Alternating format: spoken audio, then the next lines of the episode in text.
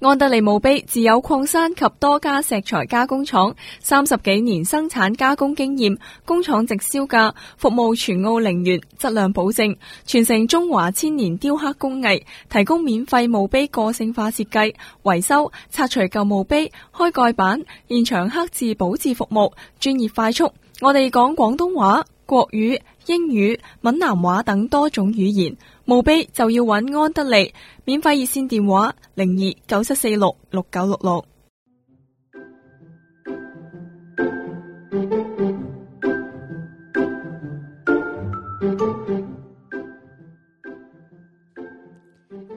各位聽眾朋友，大家晚安，歡迎嚟到 2CR 澳洲中文廣播電台靚太三六零嘅節目時間，我又急不及待咧，係要開始我哋今晚精彩嘅節目啦。靚太你好，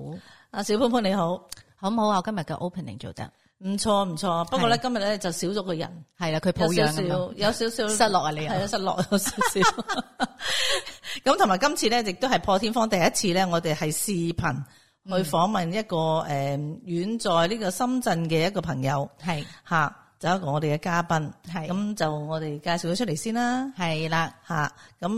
誒。不如佢自己介紹佢 自啦己吓，你你你係姓何 姓乜姓姓乜名咩乜咧咁樣住啊喺邊一笪？ 係啦，姓乜名乜，住喺邊一得吓？你你自己講啊，嗯系啦，诶，各位聽眾朋友，大家好，啊，我叫何耀偉，或者叫我 David 都可以嘅。哼，哦誒 David 我係 David 仔，OK，嗯係啦，係啦，诶、我而家喺中國嘅深诶廣東省嘅深圳市，咁就其實做緊诶、汽車媒體方面嘅工作嘅。哼，咁嗯誒、呃早期啱畢業嘅時候咧，就係、都係做誒、呃汽車媒體啦。嗰陣時係雜誌比較多，可能 social media 就未咁發達啦。咁後尾誒、呃做咗幾年之後，就喺車廠度做咗誒、呃 PR 都做咗幾年㗎啦。呃誒而家咧就因為誒呃同、太太分居時間比較長，咁就翻返深圳，咁同我啲 partner 自己做咗啲誒汽車嘅 video 嘅 social media 啦。嗯嗯，嗯，係咁啦即係同誒汽車有關嘅，同汽車有關，係啦應該做好多年添嘛係啦，誒都算誒都入行有十五六年㗎啦，係啊。十五六年，嗯，哇！係咯，嗯，係嘅。其實講車咧，對於我哋啲女性嚟講咧，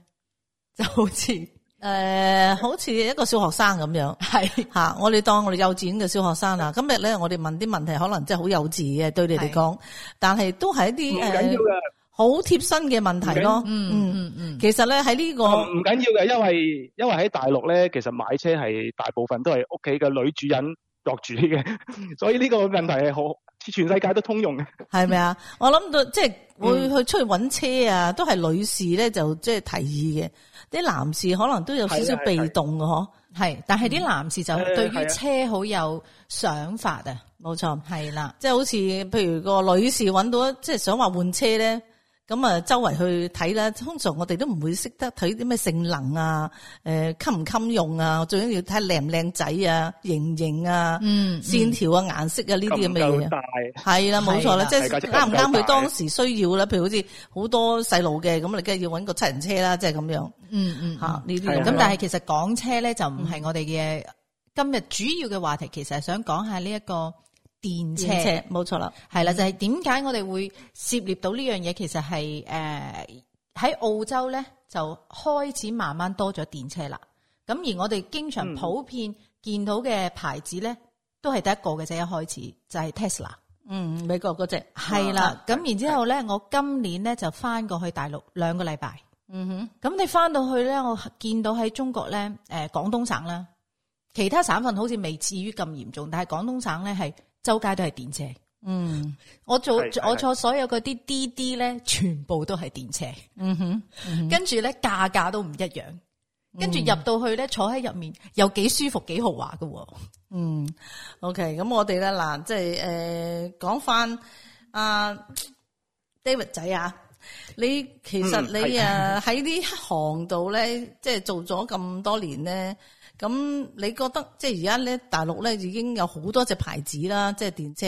係咪？嗯嗯嗯咁我諗你係噏得出都好多好多款嘅啦，會吓。但系我哋呢度咧都仲係得幾款啫。嗯嗱，如果俾我講咧，即係我其實我係喺呢個家庭咧裏边，我係第一個想買電車嘅。你係第一個想買電哦係池，啦，咁我亦都咧，即係同我哋啲主持人咧就講話，不如搵個電車嘅 sales 嚟做下訪問啦，咁樣，我想了解多啲啊咁。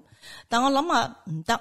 因為你搵一個 sales 咧，佢淨係 sell 一款車嘅啫嘛，即係一個牌子嘅車。咁我唔得全面，我又唔好啲比較啦，係咪先？咁好偶然之間就揾到你出嚟咯喎，咁我好高興啊，即係吓，因為你起碼同我哋講多種唔同類型嘅牌子嘅車咯。嗯嗯，咁。誒，起碼都可以即係好高興同大家分享呢啲嘢咯。嗯，好多謝你先。咁嗱，而家我哋第一個問題咧，就係話你而家中國喺國內咧，呢啲即係個電車咁蓬勃吓，嗯，你啊邊邊個都話啦，周街都見到周啦。街都係。咁你覺得诶傳統嗰啲汽車咁咪冇人買？即係嗰啲譬如好貴嘅車啊咁樣，係咯，即係會滯晒市咯。誒呃其實今其實舊年第四季度開始係有一個好大嘅轉折，即係誒、呃好似落咗一大好大一級樓梯咁。即係嗯以前咧，中國人都係比較中意，譬如話我唔買 Toyota Honda 嘅話，咁起碼即係屋企要要個面子上面過得去嘅話，起碼要買部 BMW 啊，買部 Benz，買部起碼都要買部 Audi 啦，係嘛？嗯嗯嗯嗯咁誒誒，從舊年嘅第四季度開始咧，就係、突然間，即係大家都諗唔到嘅，因為你包括好似我做咗咁多年汽車媒體啦，咁我自己買車嘅話，雖然我都而家做誒、呃做電車嘅內容都做咗好多年，但係你同問我話自己一定要買部電車嘅話，嗯誒、我喺兩年前都比較抗拒嘅。嗯因為誒、呃大家都知道其實中國大陸都有啲似澳洲嘅，其實即係比較比較大呢個面積。咁我如果我出差嘅話，可能揸幾百公里咁呃係啊，夠誒，唔夠電啊？係嘛？係啊，係啊，充電嘅問題呢啲 都係比較麻煩嘅事嚟嘅。嗯誒咁舊年其實誒、呃大家慢慢發現，包括我成日有時會借啲車翻嚟做誒、呃即係試車啊，自己去做啲體驗性嘅分享咁，可能一攞攞兩個星期。係咁作為一個好似個電車嘅車主咁用啦，慢慢發現咧，其實誒、呃特別係廣東省係比較典型啲嘅，係、嗯譬如話我我出門嘅話，我五公里內係一定有個充電站嘅，哦，咁個配套都幾好喎，誒寫係咯，係個配套而且幾好。誒係啦，而且係我發發現個充電速度係好快嘅。譬如話誒，嗰、啲社會上用充電充電站啦，咁嗰種係、誒大概係四十分鐘左右，你係一定係充得滿嘅。嗯咁我可40以分鐘充滿哦到40大概跑四百公里左右咯。哦，其實都足夠係喎換。換轉係啊，即係換成誒、譬如話喺深圳上班嘅，咁我一我星期六或者星期日誒、呃出去充個電，咪誒四十分鐘左右，咁再打屋企人出去誒、隔離食個飯啊，咁翻嚟之後，你下個星期成個星期上落班嘅電都夠㗎啦。哦。嗯其實充電都其實幾好用㗎即係喺嗰啲公眾地方充電係唔需要錢嘅，係咪啊？誒、呃都要嘅，但係係比較相對嚟講比較平咯。點解大家咁咁中意咧？其實誒、呃總結三個字就係平靚正。嗯嗯電車平啊靚正，係啊，點點解話平咧？咁第一個係誒、呃用嘅成本比較平啦，譬如話誒、呃我喺大陸用車嘅話，同樣誒、呃用用加油嘅話，誒、我用電車同樣嘅公里數嘅話，我可能係佢嘅花費大概百分之二十左右咋，哦，即係平過汽油好多啦。平過汽油好多。咁如果係譬如話一個誒、呃中國嘅家庭平時上班一個月加油可能加五六百蚊左右嘅話，用電可能係都係百零蚊，一一百蚊可能用唔到啊嘅，可能係。嗯嗯， ，OK，其咁實啊都真係係，咧而家啲大陸油都好貴，係啊係啊，而家我直情好貴添啦，澳洲。嗯同埋咧，仲有一個係誒、呃大陸嘅電價係比較誒、呃比較有意思嘅地方，就係、譬如話我日頭係比較貴啲嘅，嗯咁、我夜晚半夜嘅時間係差唔多打四折到五折哼，嘅電費。嗯嗯，咁咁如果你係夜晚去充電嘅話，仲平。哦，係咪诶同屋埋企因為屋企有冇得充咧吓？即係譬如大廈屋企樓係下有冇得充噶吓呢啲？屋企就仲平㗎啦，譬如話誒、呃其實澳洲係比較適合嘅，因為大家可能係自己有 house 啦。係啊係係啊啊，係大啊，部分都係有係啊。嗯咁你自己屋企有條裝，跟住因為大陸如果你買電車嘅話，佢個車廠會送條裝俾你嘅，咁嗰條嗯裝係快過你自己合租㗎嘛。咁嗰哦，條誒誒大陸嘅呢呢啲咧叫做家用電誒、呃家用電同埋我哋出去社會充電站嗰啲商用電係唔同價錢嘅，嗯嗯差相差差唔多有三四倍嘅。 ，OK，嗯 OK，所以如果你屋企有係啊，你屋企有得充嘅話仲平，可能你真係一個月使點行嗰班電費都過唔到二十蚊，嗯。即係大概五蚊澳紙左右。 O K，嗱又譬如話你，我而家買咗個 A 嘅牌子嘅車嘅電車，跟住佢兩年之後我我我唔換我換車啦，咁換咗個 B，咁會唔會 A 同 B 嗰個叉電器都會有唔同嘅咧？即係每一款車佢都有唔同嘅叉電器，定係有诶、即係 universal 咁，即係诶邊款車都用得嘅咧？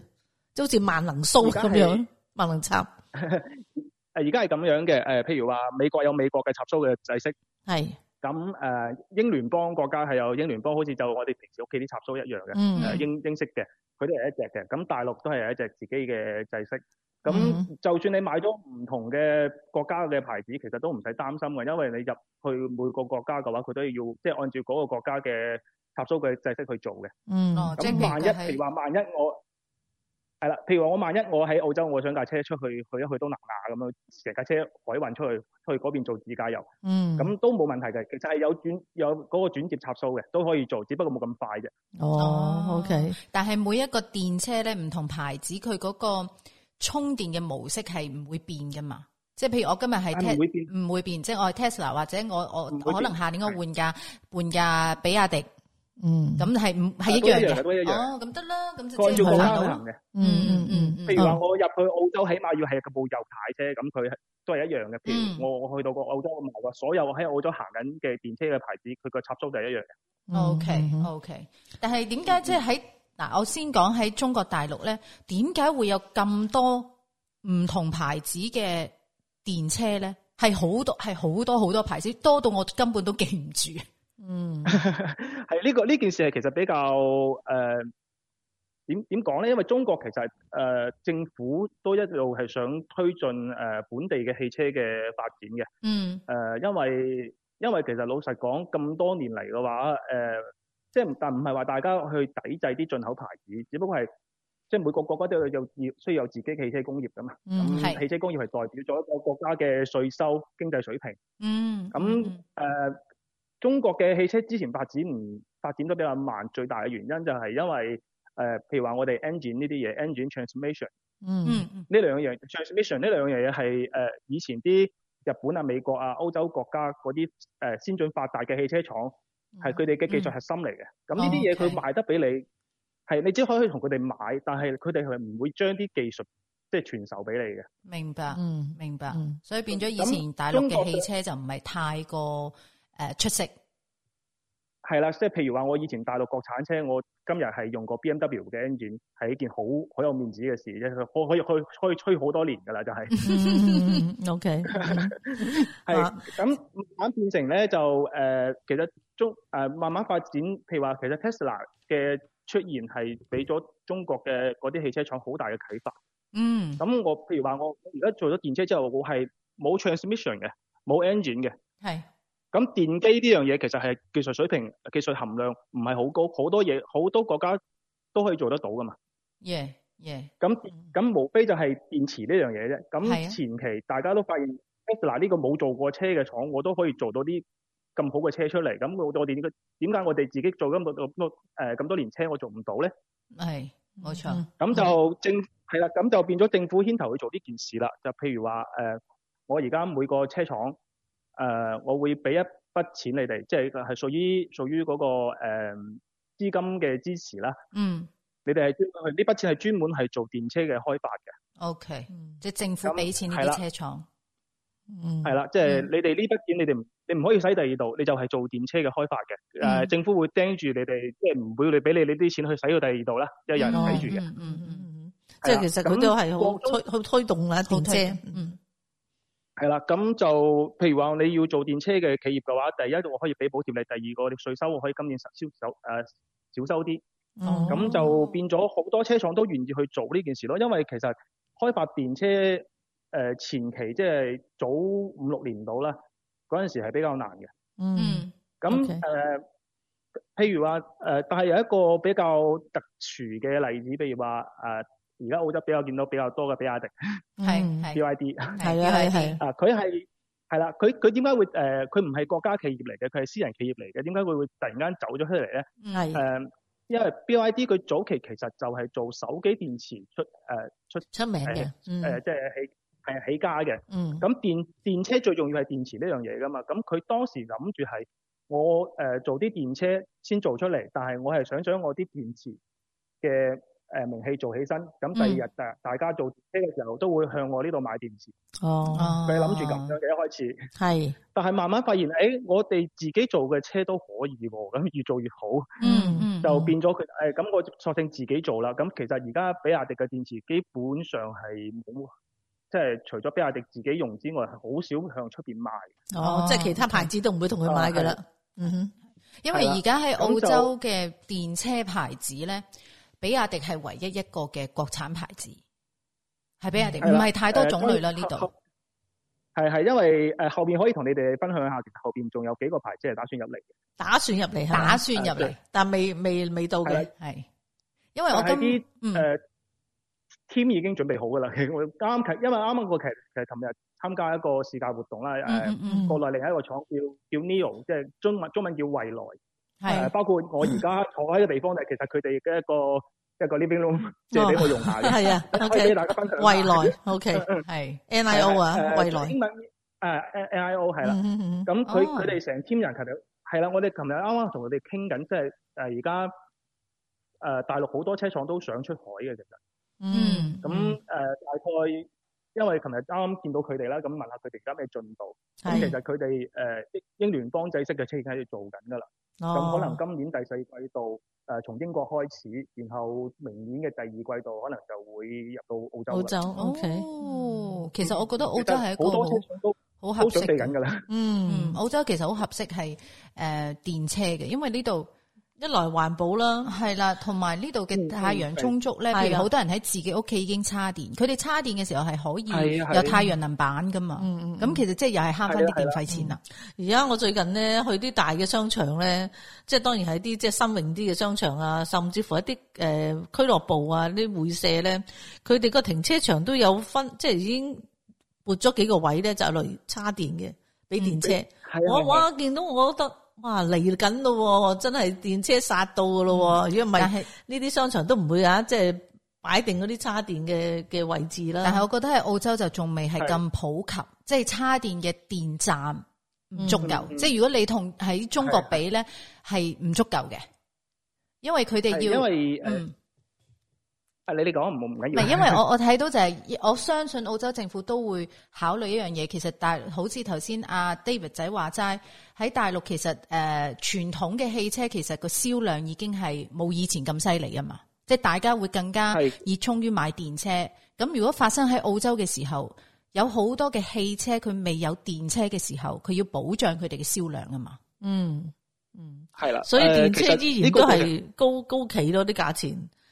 即係比起一般呃誒，其實呢個過嘅程會車，好快㗎。係咪啊？我同大家分享一個數字啦，譬如話誒，而家喺深圳周街行嘅 BYD 嘅的士，係嗰部車誒啱啱上市嘅時候，大概係人民幣三十萬左右，係咩概念咧？咁誒三十萬左右嘅人民幣買車買油車喺當年嚇誒、呃大概一四一五年左右啦。誒、嗯如果係用呢個預算去喺澳洲買車，你可以買到部 Benz 嘅 C Class，哦，三十萬即係但係嗰部係人民幣誒六萬澳六萬澳紙左右係啦啦，。咁差唔多啦。差如唔多果一五年咁差唔多，嗯嗯疫疫情之前啊嘛。咁係，但係你嗰陣時即係大陸人諗到三萬買部 BYD，我咪傻㗎咁，會喺度諗嘅， 真係。可以可以買個 Benz C Class 啊，乜都得啦，嗬係啦，嗯但係你你諗下就係、其實就係呢五六年時間，誒、到咗舊年係咩數字咧？譬如話我喺北京、上海、深圳、廣州呢啲比較一線少少嘅城市啦，呃嗯誒、電車賣出去嘅車位超差唔多一半係電車啦已經，嗯而，且係誒、呃均均價係超過二十萬嘅，係即係差唔多可以買喺澳洲買 Camry 咯。Toyota 嘅 Camry 呢呢呢呢個級別咯，嗯嗯，嗯即即係係其四實萬個單價係唔到咁上下，嗯嗯，嗯係因為誒、呃中國以前喺大概一百年之前啦，大家買車可能都係呃誒十五萬人民幣、三萬澳紙左右，即嗯係平均嘅消費水平係呢個級別嘅。嗯咁你嗰陣時三十萬買部 B I 買部 B Y D 嘅電車，仲係的行喺出邊嘅的士，嗯咁就啲人就唔大家啊會啦係比較比較係係消化唔到呢個概念嘅。嗯咁而家變成啲咩概念咧？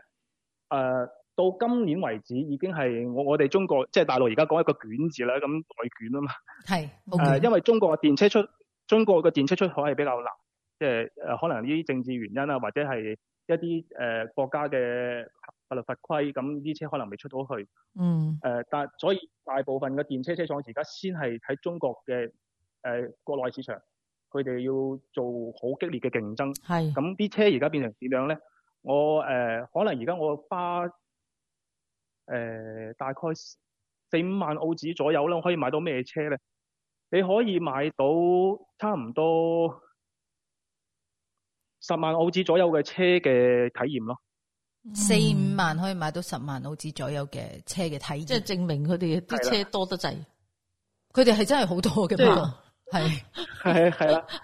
同埋其實同埋即係大家都可以即係誒有有競爭，最後大家獲益嘅都係消費者啊嘛。嗯係咁我係而家買到嘅車越嚟越平，譬如話我以前頭先我講有一部叫國內係叫 Zika 嘅，其實係誒而家 Benz 嘅電車都用緊佢哋嘅嘢㗎啦。咁哦，佢嗰一部車係賣誒呃十八萬人民幣，嗯咁如果係呢部車當當時按照呢種級別，譬如話佢啲皮都係用到好靚嘅，包括佢個 designer 都係從 Rolls-Royce 嗰度挖過嚟嘅。係嗯誒咁嗰部車，如如果以前係出現喺 Benz 身上賣呢部車嘅話，可能要賣超過三倍嘅價錢。嗯，OK，而家就係、即係而家係直捲到呢個程度啦。包括其實誒、嗯包括而家 係誒喺澳洲係見到 BYD 嘅電車比較多啊嘛。嗯誒、BYD 嘅價格我睇過㗎，其實誒喺、澳洲賣嘅話，相當於貴過喺國內三分一左右啦，唔到三分一咯。嗯我都唔知道飲個 BYD 呢度賣幾錢啊。其實而家 BYD 喺澳洲賣緊幾錢？啊 佢仲誒有可能部佢譬仲如可能可能用我知哋。嗯誒、打個比方啦，譬如話誒、有部叫 Dolphin 嘅。係嗯喺喺誒喺澳洲賣緊嘅。咁呢部車喺國內嘅話咧，誒、大概十二萬人民幣，咁折折翻澳紙可能都係三萬零蚊到咯，啊兩兩萬幾咯，兩萬幾咯。嗯但係呢度兩萬幾應該買唔到咁 BYD，喺買唔到買唔到。係係而家喺喺澳洲好似係四萬出頭少少呢架車，我記得係。哦，唔係，佢哋琴日我哋一齊食飯同啲 uncle auntie 啫，佢話而家已經升到將近五萬蚊啦，即係平，啊我唔知咩哦將 model 近50,000啦蚊，將近五萬蚊啦。嗯嗯，啊、我可能係仲未必咁我我估有計貨係啊因咪為？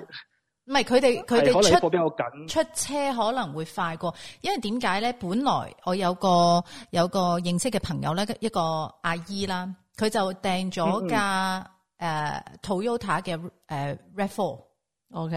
阿姨，嗯系啦，你都知邊個啦，啊我知係嗯系啦。咁咧，佢訂咗呢架車之後咧，係舊年訂，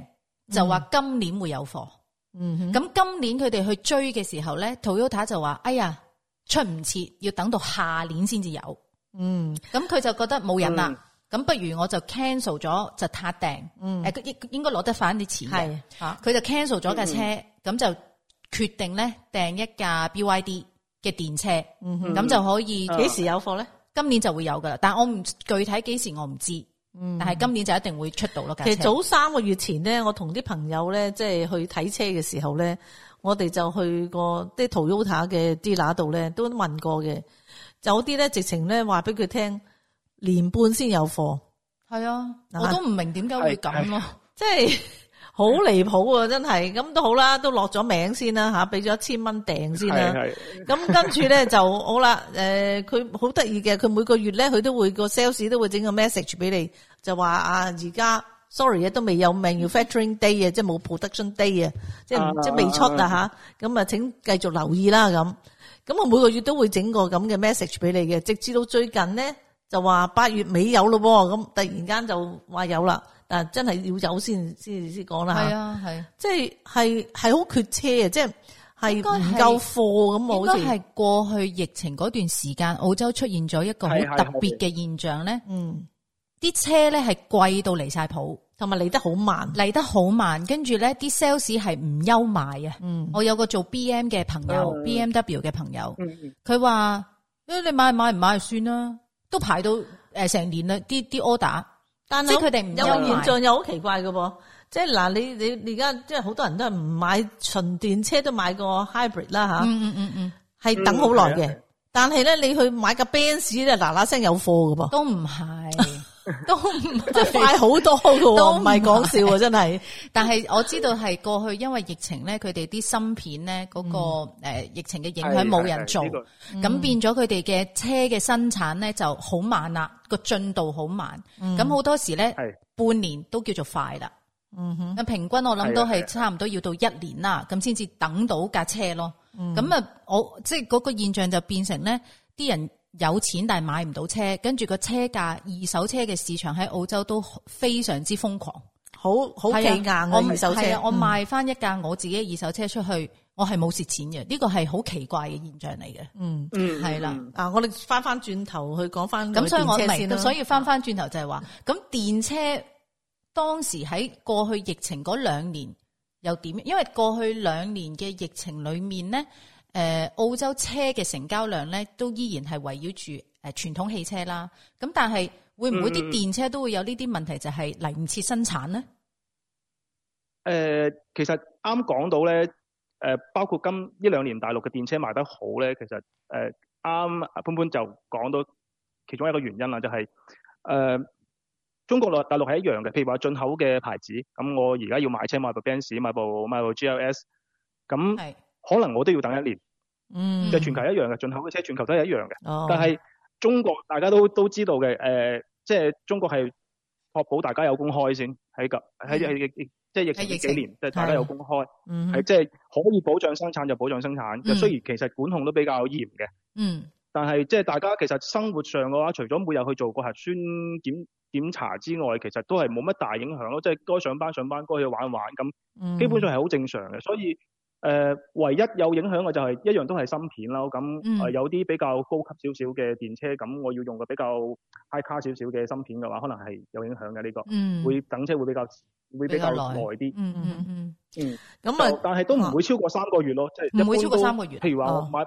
唔會超過三個月，譬如話誒喺 BYD，BYD 都其實都係呢呢兩年喺國內突然間突然間賣得比較比較紅少少咯。咁其實早早兩三誒、呃早三四年到啦，都冇咁冇咁犀利嘅老實講。嗯咁嗯誒、平均嘅話，其實大陸嘅電車唔理係即係唔理係一般嘅牌子，定係而家賣得好嘅牌子啦。咁我如果訂咗車嘅話，一般誒、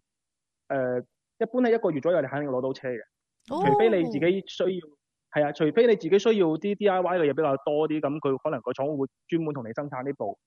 嗯咁就要耐要啲等啦耐少少咯。正常正常去買嘅話，就一個月左右肯定係有嘅。嗯哦，咁啊真係唔一樣，嗯呢度等半個月都半年都半冇年都冇啊，啊，半年都冇啊，系咯，係啊。咁咪咁另外一個比較好玩嘅地方就係、呃譬如譬如話誒、呃油車油車呢呢邊咧就會反轉嘅。係譬譬如話誒、呃我而家去買部誒、呃即係頭先講嘅啦，比較貴少少嘅，差唔多啊、相當二十萬澳紙嘅預算去買嗰部車，可能我要等一年。係咁如果係，但係呢啲牌子有好多誒、呃稍微中檔少少嘅車型，佢喺中國係有國產嘅。係哦嗯係嗰啲就會，嗰啲就係你快啲嚟攞車， 隨時有。哦，係咯，哦油係車 係油㗎，車嗯。因為其因為其實啲電車對佢哋衝擊太大啦。佢哋哦譬如話，我今年預咗賣賣二十萬部嘅，咁今年突然間上半年我一睇，哇！而嗰啲電車搶咗我一半市場，我而家有一半車賣唔出去嗯咁你快啲嚟 買。係啦，冇錯，可能買一送一添啊，遲啲所以咧變咗對於傳統汽車嘅嗰個市場係有打擊嘅，一定有打擊啦。嗯啊衝擊非常大咯。譬如話，我哋以以前有個好好明顯嘅現象嘅，譬如話我喺中國買 Benz 係肯定要加價嘅。譬如話個部車三三十萬，咁你起碼要加翻個五六萬，你先攞得架車走嘅。嗰、個係 D 拿上面要加嘅錢，唔唔係你咪等咯，等一年咯。系咁你想攞快啲攞車，你加五六萬就而家誒，即係一個星期後就可以攞噶啦。呢個係嗯誒屬於慣例咯。呢、個廠呢、個呢、個錢唔係車廠賺嘅，係啲乸賺賺嘅。誒、呃，O K，哦哦但係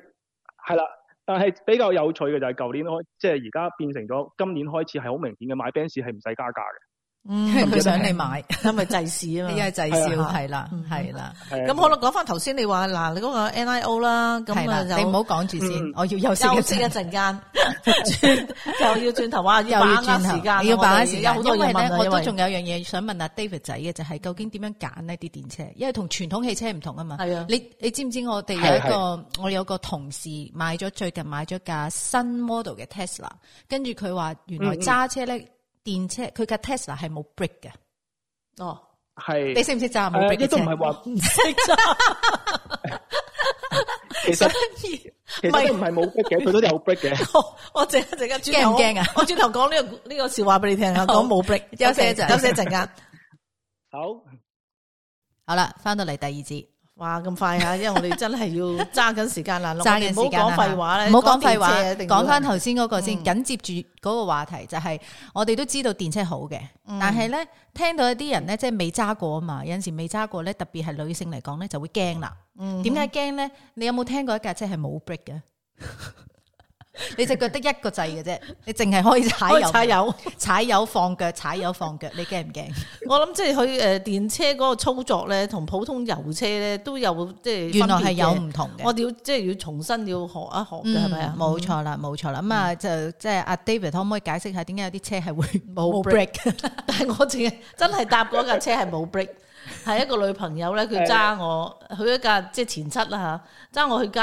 跟住咧行到咁上下，佢話我話咩事啊咁樣，佢話好似冇 break 喎咁樣，佢話 冇 brake 係壞咗定係冇 brake 啊？即係冇油啊！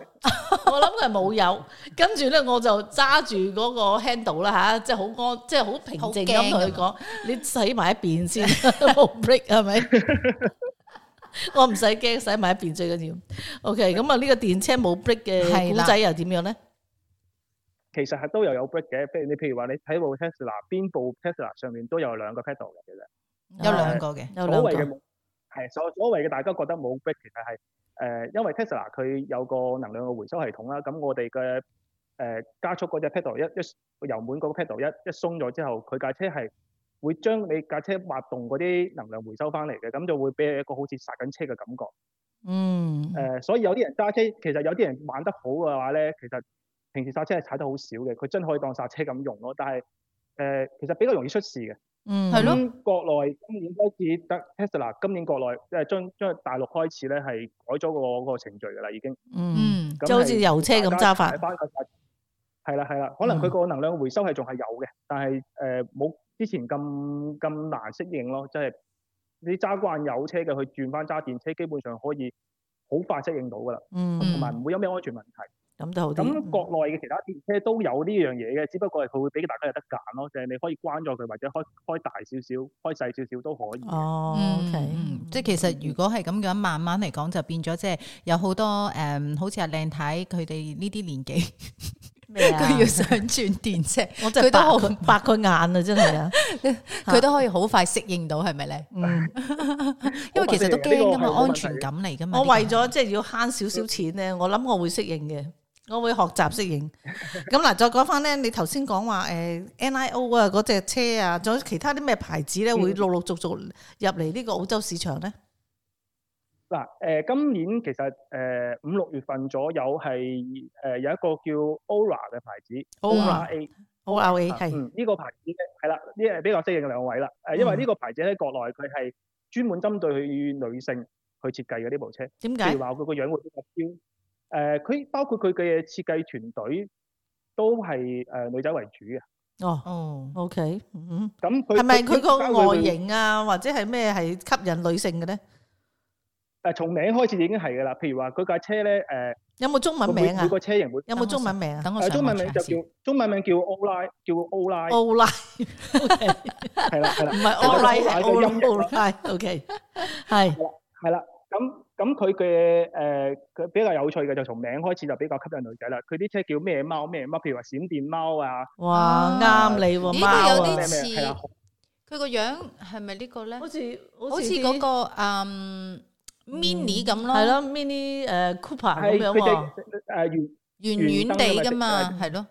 係啊係啊係啊，呢架車喺澳洲係其實今年上半年已經係上市㗎哇！啦啲少女咁實好 like 呢架車喎，我係啊覺得少女會中意啊嗱，。除除咗個樣，同埋佢除咗個樣之外好嗯咧， Q 版佢有好多好多配置嘅嘢，佢係針對女仔嘅。譬如話我嘅梳，即係架車個嗰個太遮陽板打落嚟之後，咪有個化妝係鏡。啊係啊係啊，嗯，咁佢係會有埋嗰個補妝嘅光燈光喺度嘅，補妝同哦埋佢燈嗰塊光，鏡特別大，哦，即係平時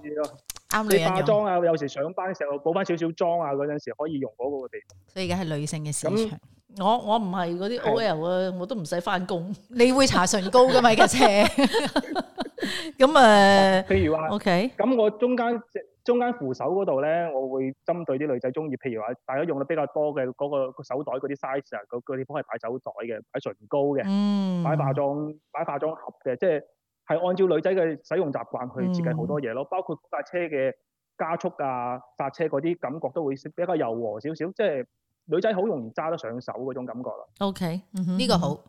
呢啲嗯甚甚至有啲嗱，我哋甚至有有啲牌子係更，啊我我阻你一我陣，講埋嗰個咧，甚至哦，你講埋先，講啊埋你先。講，嗯唔係啊，我話你即係油有嗱有咁油車就有幾多 CC 噶嘛，係咪？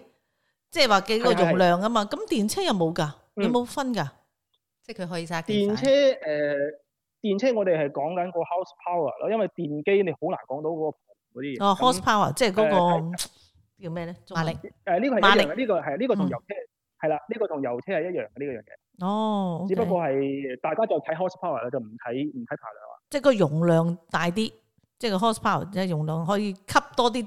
電嗰個容量，係咪啊？係啦係啦，你個加速能力啊，你維持嗯高速嘅能力啊，上斜坡能力，其實呢、個我哋以前睇排量，其實排量後邊仲有一一排量代表咗嘅 horsepower 啊。哦，嗯咁 OK 而家就變成明咗白睇排量嘅接 power 一樣嘅啫。其實嗯哼，呢個大家都可以都係一樣嘅。 O K，咁翻翻轉頭講翻頭先女仔嗰樣嘢啦，有係啲牌子係比較極極端啲嘅，我係要氹到屋企嗰個女主人落係單。嗯咁佢甚至架車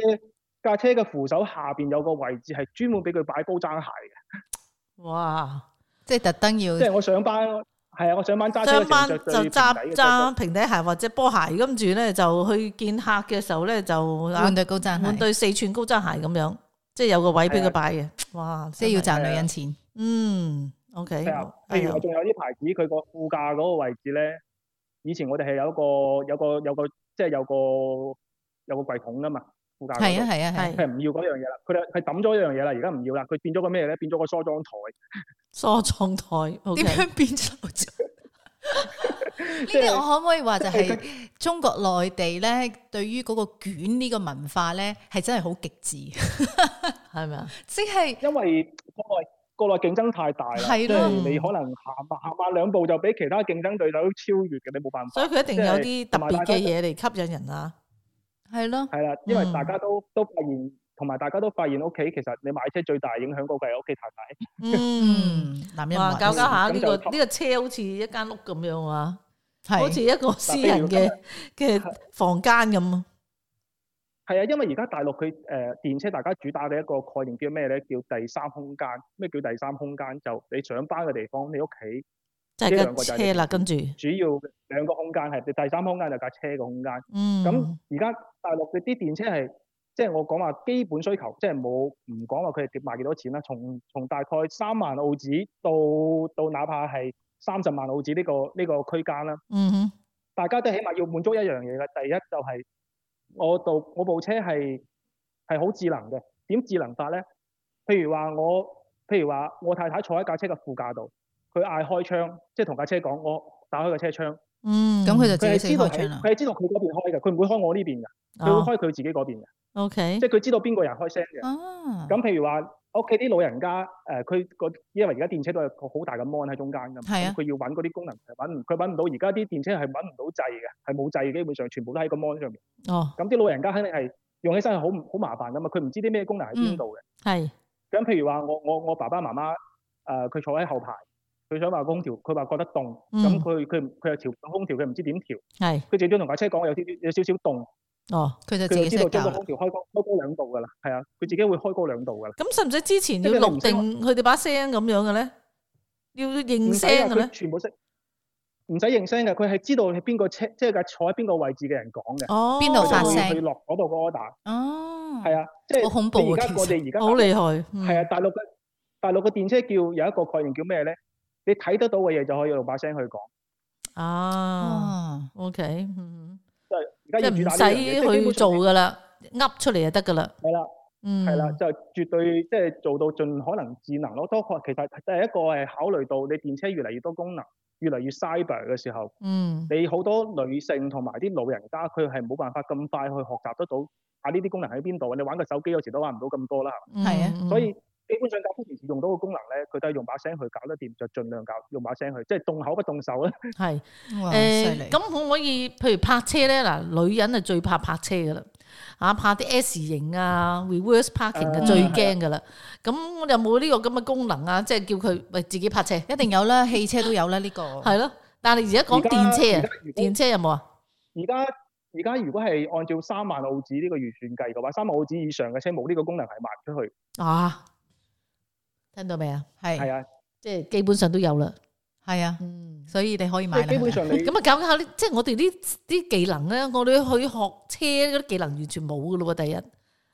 佢哋而家講講緊一個概念咧，係叫做人工智能 AI 啊，即係話係咯你以後嗯唔需要揸車啊，係你個腦去發號施令，我而家要去邊度，你揸㗎，架車自己行。嗯，即咁即係第日人咪冇用咯。係啊，冇用噶啦，我哋真 係吓唔需要學啲 咩 skill 噶啦，總之一把口就得噶啦，真係。係死情爆，其實咧，而家大陸已經有高速公路係可以試緊，譬如話俾架車有有 autopilot 嘅功能嘅話，係咁俾架車自己行嘅。其實有啲試驗路段係可以咁用㗎啦，嗯，哇只！不過係而家啊而家嘅困難係咩咧？咁困難可能係第一就係、呃可能有啲車嘅有啲車嘅 autopilot 可能仲自動駕駛，可能係仲唔係好成熟嘅。嗯咁出咗事係比較麻煩。咁第二個，咁而家係保險公司點樣界定？譬如話架車撞咗，嗯佢佢、自己揸緊架車，架架撞咗，咁係計架車廠嘅數啊，定係計揸車個人嘅數咧？而家嗯保險嗰邊法律啊嗰啲係仲未界定好嘅，嗯，所以仲未完全開放啦。係咯，有咁時其都好實我難自知己平時邊個嘅錯喎。係啊，咁我平時自己開車嘅話，有時揸長途啊，借部電車翻嚟。誒、可能揸上咗高速公路嘅時候，我有一半時間俾架車自己揸嘅，嗯因，為高速公路環境相對嚟講簡單啲，咁就冇咁複雜啦。咁市區我係唔敢用嘅。老實係啊又開又塞又停，又開又停，因為塞車嘛。嗯嗯，但係如果譬如話有個好處，譬如話我而家要誒、呃譬如話我從悉尼揸去墨爾本係比較長嘅路㗎嘛，嗯都都要都要都差唔多五個鐘啦咁。嗯哼，咁誒好容易瞌眼瞓嘅。咁我開住嗰個 autopilot 嘅話咧，雖然係可能係我自己都係都係揸緊，但係萬一我有時候瞌着咗，嗯嗯起碼佢會提醒你，即係佢佢會接即係接管架車啦，佢知道知道你瞌瞌著咗，因為而家都有呢個監控系統㗎啦。譬如你你誒、呃你錄咗你架車，錄咗你塊面之後，佢適應咗你塊面啦，佢就知道你啲表情。譬如話你瞌着咗，佢知道你瞌咗眼瞓啦。嗯咁架車架車架你瞌咗眼瞓之後，架車揸緊嘅時候，佢會自己接手嘅，同埋哦會叫翻醒你啊㗎嘛。你冇嗯即係睇起碼大陸，唔會嗯話我知道突好然間多無人駕駛嘅，又巴士啊，又誒即係大巴都有係啊啊，而家好咁多樣巴士係咯嚇，周圍都有係啊啊見到，嗯所以科技越嚟越發達。係啊。咁真但係嗯嗱，咁如果講到我哋要揀電車啦，咁其實嗯，應該要用啲咩準則去判斷咧？雖然市場上面其實有得揀嘅電車嗯喺澳洲係啦並唔多，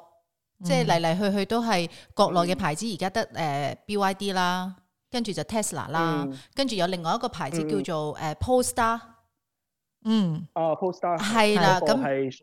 Volvo Volvo 嗰邊做嘅。系啦，嗯咁嗯誒，仲有一啲開始慢慢亦都見到，可能係市場上面有競爭，越嚟越多嘅牌子開始出純電車啦。哦咁應該點樣去揀，或者誒點樣去有嗰個知識層面？係嗯有咩準則咧？係啦，啊嚇嗱，誒、首先係一個譬如話電車喺德喺澳洲有一個先天性嘅好處，就係、澳洲嘅天氣唔凍，咁電車佢係好驚寒冷嘅天氣嘅。哦哦譬如話我喺中國嘅東北，誒、東北我零下十幾度，甚有時係零下廿幾度嘅天氣嘅話咧，架車嘅電可能係得翻一半嘅啫，即係佢會自己走電嘅。哦，哦，譬如話係啊我可以用五百公里，咁最後可能可能最後可只可以行三百公里，佢就跪喺度㗎啦。哦咁澳洲就唔存在呢個問題。係，就相對嚟講比較比較熱少少嘅，可能有啲地方嗯嗯嗯咁、就呃誒熱就唔怕相對嘅嚟，講咧揀係啦，所以揀電池呢樣嘢咧誒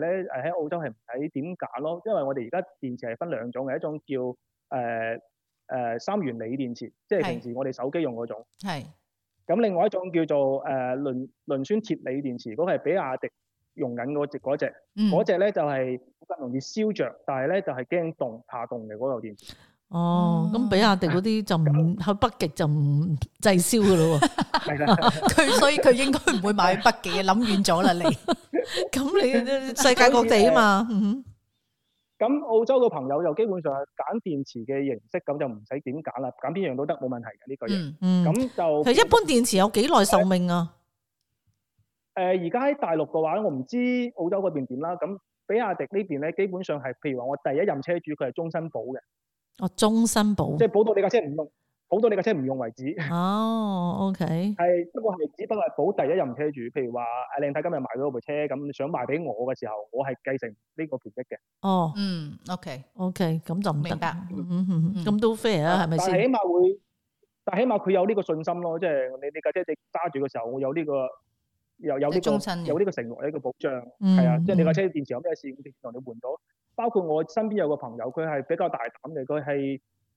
四五年前買咗部部 BLID 嘅部好細部嘅電車。咁舊年當然嗰陣時嘅電車其實技術係唔係十分成熟嘅，嗯哼，佢比較大膽。咁舊年佢部車出咗少少問題，個電池有少少差唔着。係，咁舊年去揾咗比亞迪，直接係同你換咗佢，咩聲都冇，即係唔使拗數嘅。哦，一睇架車拆咗之後，檢查咗之後，電池係有問題嘅，唔使錢換咗換咗個電池，就揸走啦。個電池貴唔貴嘅咧吓？一般嚟講，電池差唔多係一架電車嘅車價嘅一半。哦，因為電池係哇佢主要嘅部分。咁厲害嘅，嗯係哼因為而家國內嘅車廠，我有啲朋友，即係包括我有啲師兄仲喺車廠度做，因為我自己讀書嗰時就係讀汽車設計工程啊嗰啲係嘢。嗯嗯，咁有啲師兄都開開開玩笑咁，佢話：啊，而家我哋啲車廠同啲電池廠打工㗎咋。嗯，哦，原來咁犀利嗯嘅做。電池。我真係唔知道，哇！嗰、個電池咁犀誒利呃咁嗯 Tesla 咧，據你所知，Tesla 嘅電池又點咧？誒、Tesla 呃佢做嘅電池誒、呃有分兩種嘅，誒、呃一種咧係佢自己做嘅。嗯咁早期嘅時候，佢係買 Panasonic 嘅電池，其實佢個電池咧生得好似我哋用嗰啲乾電池咁樣嘅，好細一個。嗯，哦咁就慢慢而家佢係按照自己嘅要求去做佢自己嘅 size，做自己嘅誒電池嘅，差唔多係講型號啦，做自己型號，只不過係而家係揾其他電池廠去幫佢代工，但 OK 係嗯 design 啊、and and 誒 engineer 啊呢啲嘢都係佢哋嚟做嘅。 OK 哦 OK，嗯但係佢哋有冇話好似比亞迪話終身保養咁咁犀利咧誒，呃佢哋好似係保六年嘅，啊我記得係， ？OK，嗯，其實係保六年。咁大陸車廠而家你唔講話我第一任車主保終身嘅話，都係大家會覺得有少少即係有少少懷疑你嘅。點解點解冇？嗯即 即係咁都要啊 捲，即係咁都要捲。 係啦，係啦，係啦。 OK，咁即係話即係喺個電池因為電電池方面，係啊嗯我哋因為去選 Tesla 擇就唔需要太過太過喺澳洲嘅話，我哋就唔需要太過緊張嗰個誒係誒個電池啊，即係適合啲咩天氣，因為澳洲基本上嘅環境氣候都比較適合，係啦，係啦，係啦，嗯嗯係超適合。超適合。適咁性能方面咧，嗱，好多人通常買車其實唔知咩叫性能嘅，不過都會問咩 叫，即係個性能方面又 點？即係你問我啲我真係男唔會人，問啲性男能人成喎真日係問講性能性能，其實我喺度諗咩嚟嘅咧？究竟即係夠唔夠力啊？嚇，即係可唔可以跑唔跑同得啊練車啊？咁樣都唔係好適合練車，我相信呢個電車嗬。誒、呃打個比方啦，其實電車同油車嘅區別係咩咧？誒、電車佢係喺加速方面佢係比較擅長。加速因為譬如話我哋揸部油車，啊揸揸部油車，我哋平時就油車個轉速表噶嘛，嗯即係你嘅時速表隔離嘅轉速表。你平時踩油嗰時見到佢轉速表係慢慢上去嘅，嗯嗯即係等於係要將佢嘅誒轉速轉到佢適合嘅轉速嗯，嘅時候，架車先會快。係咁電車係冇呢個過程嘅，基本上電車你想話你一踩佢就去㗎啦。嗯，係啦，就係因為咁快咧，佢啊個制動嗰個問題容唔容易咧嚇？誒、即係係你剎其實車啊！即係佢佢可以開得好快嘛！即係當佢要剎車嘅時候，會唔會有問題咧？即係即係比較難控制啦誒誒第一啦，就係、我哋唔將個油門踩到底嘅話，佢唔會咁快嘅。同嗯同，埋第二咧，誒而家電車嘅車廠都知道呢個問題㗎啦，所以從呢兩三年開始，啲電車嘅油門其實係前面嗰一段係好好踩嘅，好舒服嘅其實。嗯嗯哼，因為呢度都好多嗰啲誒呃 speed 嘅 camera 噶嘛，即係嗰啲超速嗰啲嗯係哦 camera 咧，我哋真係一年都唔知收幾多張啊！真係啊，over 五個嗯公里咧就已經哇又一張牛肉乾啊咁樣，都幾幾係嘅其實咁都其實其實按照你自己平時揸油車嘅習慣咧，佢係唔會話開得好快，只不過嗯佢有呢個加速嘅能力，你用唔用係你自己嘅選擇啫，即係。嗯嗯嗯哼，OK，咁誒、呃再講翻少少一個誒、呃，順住阿靚太頭先問到呢個問題啦。咁誒、呃用電車同油車仲有個咩唔同嘅地方？就係、譬如話誒、呃我用電車嘅話，我行市區係比較慳嘅，嗯電車同油車反轉，我哋平時揸油車嘅話，我行高速公路嘅時候會發現嗯，哎架車好慳油，係啊行市區嘅時係候係特別特別高㗎嘛油耗。係啊咁電車係反轉嘅，電車嘅佢嘅特性就係我行越快嘅話咧，佢用電越多。啊，哦所以係咧啊，平時自己係啊，所以平時自己你話，譬如話架車有五百公里嘅，佢即係車廠講話可以行五百公里，譬如話啦，行五百公里嘅話，咁你如果要行高速嘅話，你要打定條數，可能要打個七五折左右，嗯嗯咁你就當佢三百公里唔到左右，架車就可能要充電㗎啦。嗯嗯 OK，如嗯果行市區嘅話咧，你可以按照九折去計，嗯，OK，咁啊就真真係係個計法啱，唔真係啱市區用咯，嗯係啊係啊。嗯所以頭先同同大家講話，譬如話我成日要出差嘅，成日揸架車從悉尼揸去墨爾本嘅，咁唔好買電車啦，真係。嗯，應該都神呢化度應該算都啦少啲人係咁樣，即係經常偶爾會嘅去玩嘅時候揸車，嗯，係啊，係啦， OK，咁啊好啦，咁我有有啲誒、呃其實我都有啲做功課嘅。今日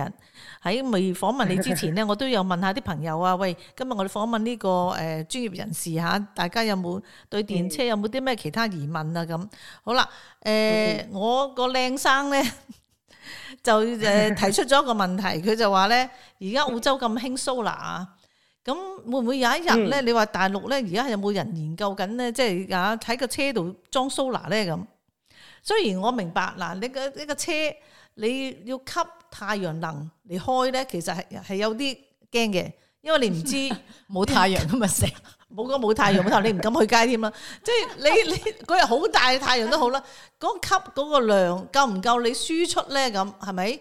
咁但係慳得就慳啊嘛，慳到幾蚊都好啊嘛， 即係咁啊嘛，我師奶係咪先啦？即係有冇呢個咁嘅方向咧？而家即係中國，而家有有個誒 Toyota 有部車叫 BZ4X，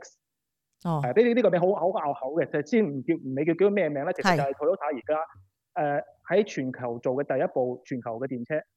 咁呢部車咧喺中國一個月可能賣唔到二十部。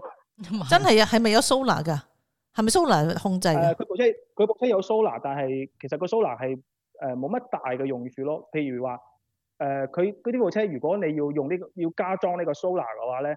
佢係呃誒要加差唔多四千蚊澳紙嘅。嗯 啊，其實就 OK 相當於部車嘅差唔多十個 percent 嘅價錢㗎啦，其實差唔多。 ，OK，咁 嗯咁呢樣加咗呢樣嘢，會你會得到啲乜嘢咧？譬如話，我架車喺出邊，要保證保保證到架車喺出邊會擺室外曬咗一日，嗯咁佢晒足一日，聽住係晒足一日，係曬咗一日。之 ，OK，後你可哎嗯多兩公里嘅電， 嗯， 即每係日晒一日先裝兩公好里，你咁啊，忘記佢啦。跟住晒到咧自己坐架車想熱死人，仲要開冷氣，啲冷氣仲貴。係啦。但但係咧，中國嘅電車嘅廠咧，佢係反轉諗嘅。我可以裝 solar，但係我唔係為咗行車嘅，我係為咗你。譬如話，而家中國電車係先進到咩程度咧？誒、我喺屋企，啊我我喺喺 office，差唔多落班啦。今日出邊好曬嘅，咁我即係今日唔好彩停唔到室內停車場，擺喺出邊。係，咁我差唔多仲有十分鐘落班啦，我喺手機度 set 好架車，架車手機可以控制架車嘅。 開定冷氣先。等一陣，係啦，我等陣校定佢，我而家要去五點半嘅時候，我去攞架車嘅時候，嘅車温度係廿五度。可以用到哦犀利，OK，喎！係可以咁啊嗯咁中國嘅電車頭先嘅 solar 點玩嘅咧？我哋就係、架車喺出邊，如果真係唔好彩，真係要曬咗一日嘅話，佢儲好啲電，佢幫你 着空調。嗯即係學學你話齋，用喺啲冷氣嗰度，嗯，用少少啦，係啦用少少。起碼有啲用噶嘛。咁包括包括架車有個監控啊，嗰啲譬如話 Tesla 都有嘅，有個、嗯有個監控系統，佢係廿四小時開住嘅。係咁嗰啲電咪從啲太陽能 solar 嗰度嚟咯。哦，咁同埋其實我擔心咧， 整咗個 solar 喺個頂度，因為個頂好細嘅啫嘛，個車個車頂啊好細啫，唔係好似屋頂咁啊嘛，係咪先啦？咁咁變咗即係嗰個外觀又唔知靚唔靚仔咧，係咪先？整咗咗塊整咗塊板，板哦喺上面，咁係咪而啊？家啲電車咧，基本上係電車基本上都係黑頂㗎啦，而家。嗯嗯因為誒、就算你唔用 solar 嘅話，佢會有個有個天幕嘅，好似個 透明透明屋頂咁嘅。嗯係。咁即早係早始期終嗰嘅時個候咧，大家嗰個誒地方都好細咯，我真係覺得，真係吸得所以其實呢個幾 solar 就係多冇乜用啊！喺個車上面有冇乜雞肋用，有限咯。有啊即係限即係好多咁，其實呃即係有即係有呢樣咁嘅啊 function 咁解啫，一個賣點。誒一個呃係啊賣係啊點嚇嚇。但係就好少人去去去關注呢個咯，因為其實 solar 嘅即係喺架車度轉換到誒喺架車上面自己去吸收嘅太陽能去轉換嘅效率其實好低嘅。嗯，咁 solar 係點樣會好用啲咧？譬如話美國啊，或者係中國喺新疆嗰邊，佢係比較晒嘅沙漠啊，嗰啲戈壁灘嗰啲地方咧，我係誒有個 solar 嘅電廠，哦，咁佢嗰佢通過嗰個發個電之後，去去通去你哋嘅充電站度，咁呢個係正呢個係合理嘅。啊但 係架車因為好似頭先講話架車，你計埋個頭冚都冇幾大面積嘅，老實講。咪就係話咁細嘅面積，即係慳得幾多度電咧？係咪先？都行兩公里啦，好少嘅係，一喐就唔見咗啦。 好啦，另外一樣嘢咧，就有人講下，即係呢個喺二零五零年咁上下咧，就有個新嘅趨向咧，就係呢個 hydrogen 嘅 vehicle 啊，啊係啦，呢個氫能，你又點樣睇咧？二零五零我要去到誒、，其實而家大陸都有可以買到呢啲車嘅。係咁啊而家大家唔唔係好中意啲揀呢個揀呢種車嘅原因係乜嘢咧？咁第一又係個未成熟，貴。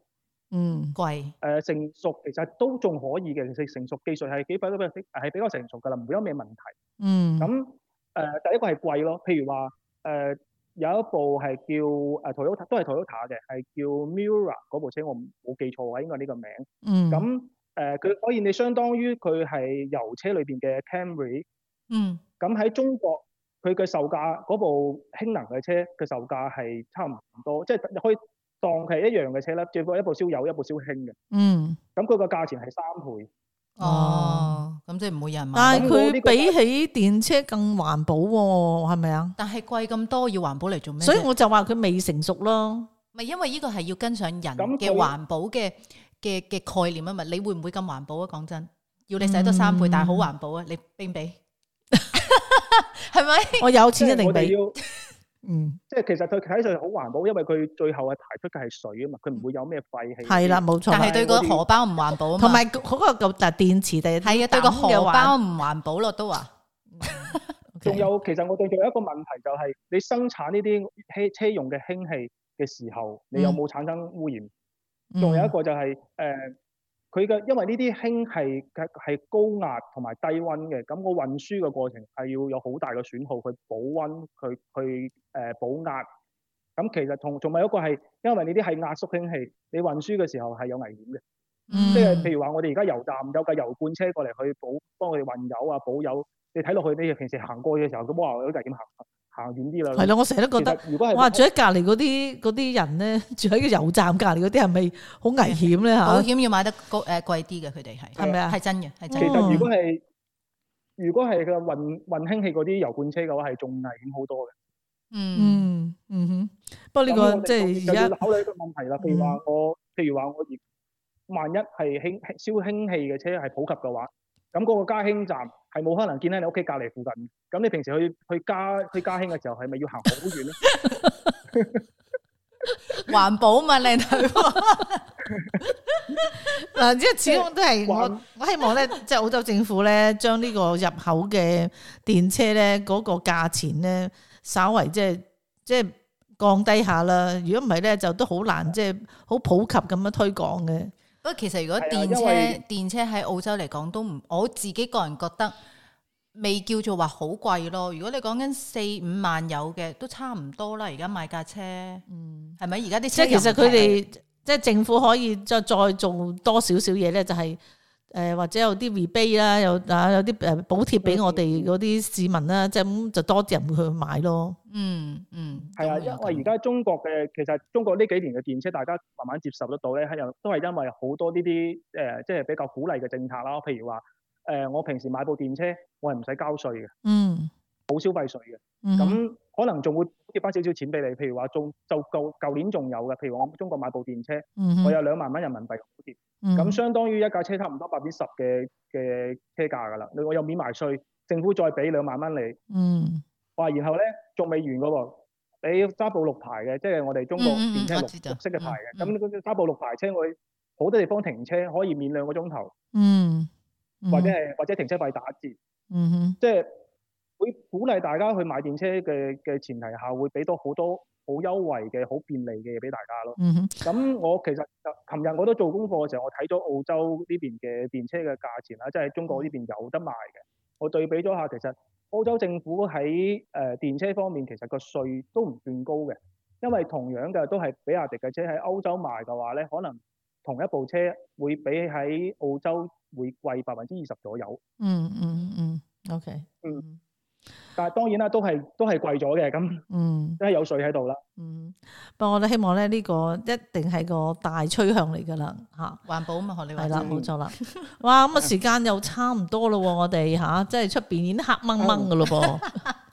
其實我哋呢個節目係，啊我哋呢個節目應該係夜晚播，係冇錯本來就應該要黑掹掹。 好啦，咁今日其實即係講咗好多我哋诶唔係好熟悉嘅話題啦，嗯即係喺呢個車，仲要係電車，嗯電即車冇係錯普通汽油車都未揸得掂，係啊，我哋都幾大膽嘗試嘅，即係我哋呢兩個女人仔咧，係啦， 去吓去研究呢樣嘢。係啦係啊嗯咁翻去我話俾我哋但啲男朋友、啲男朋友、我啲老公聽，唔話俾阿靚生聽嗰個太陽嗯能唔係好掂，係好 掂，行兩公里，我唔使話，我直接俾呢條 link 佢聽吓。不過咧，即係補充一個啦，其實大陸嗯啊，我哋慢慢自己做誒、呃、調查都發現咧，其實電車女性接受度係比男性高好多嘅。嗯哦，嗯即係證明竟然我哋女人咧環保意識高啲啊，同埋即係心理上覺得都係慳 啲慳慳啲錢嘅，因為慳，係啦。其實就係捉住女性嘅心呃一個係慳態。咯。同埋你頭先一講，個係但係有啲車又咁咁靚咁哦多，，不過我覺得我知道點解啲男性即係對於電車係嗰個追求同汽車唔同嘅，趁住呢個節目最後即係插多 句啦，因為男人揸車係追求揸車嗰種感覺，電車係聽到嚟嗰冇種感覺。係啦係，電車係冇感覺嘅，嗯嗯即係你去就去，停一停。但係揸車咧，如果汽油車有啲性能車咧，佢哋係每架車可以有嗰種唔同嘅誒控制佢哋嘅感覺。啲男人就係咁，係啦，控制嘅係感啊覺。但係有幾多但係想男控制人即係要咁樣揸車嘅咧？平時有咁即係有幾多呢啲咁嘅機會咧？總會有啊，㗎。而家而家都係大家揸車嘅習慣都開始慢慢向懶嘅方面去㗎啦。咁嗯係啊誒即係睇下而家你幾多人會會揸呢個 manual 車係咪啊？已經係啊，冇譬如話我冇乜嘅啦我嘛架。車裏邊頭先，譬如我架車裏邊，老婆開心就得啦。咁嗰個副駕嗰度話好似由啲飛機頭等艙咁可以攤喺度嘅。嗯，你嗌佢做咩，佢幫你做埋嘅。架車可以做埋嗰啲空氣清新啊，即係爭就係、架車就係爭同你執拾屋企嘅功能㗎啦，已 經係。嗯，所以嗱，一個家庭咧。係個女你哋個女人開心咧，個男人就自然會開心噶啦。係啦，出面有個女人都咁 樣，咁樣我我屋企都係嘅，其實我屋企都係啦 係冇錯啦，所以咧，大家聽眾咧就係啊，要顧及呢樣嘢啦。 OK，好啦，好啦咁啊，好 開心。嗯係可啦以同阿 David 仔今日即係遠距離咁樣通過呢個視頻嘅方式傾偈，嗯係啦，啊，嗯咁就诶同呢個聽眾诶講聲拜拜先啦。係啦，我哋要再會啦嗯好，吓，各位聽眾再會，有機會我哋再交流。好啊，多謝晒你啊多，David。謝 David，多謝你